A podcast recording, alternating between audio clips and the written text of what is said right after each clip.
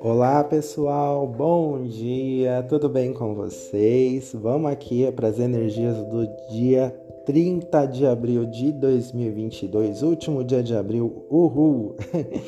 Pessoal, é, se vocês são novos por aqui, prazer, meu nome é Miguel e esse daqui é o Migscast, onde a gente fala sobre previsões diárias. E se você sentir afinidade com esse tipo de conteúdo, eu convido vocês a me seguirem lá no Instagram, arroba Miguel Prado Oraculista, e também lá no YouTube, Miguel Prado, onde eu falo sobre previsões mensais.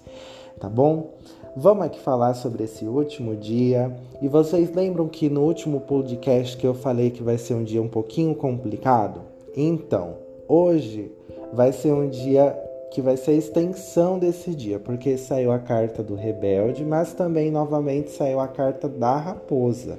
Então, tá dizendo que que provavelmente vai ser um dia em que vocês estarão focados nessa questão de mudarem a, a sua vida, de mudarem a forma como você está lidando com ela ou de mudarem os aspectos que estão acontecendo.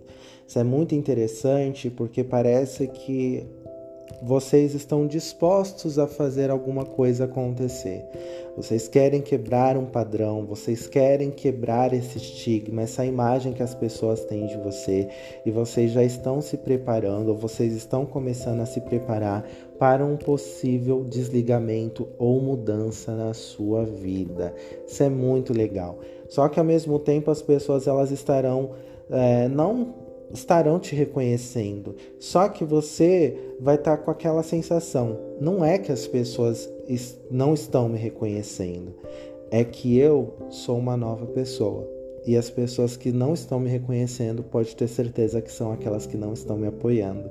Então, comece esse dia aí, esse finalzinho de mês de abril, já se programando para você fazer alguma coisa inovadora ou para você colocar a sua ideia em prática. Seja um rebelde mesmo se, é, se rebele né, contra as mudanças negativas que aconteceram nesse mês de abril com você.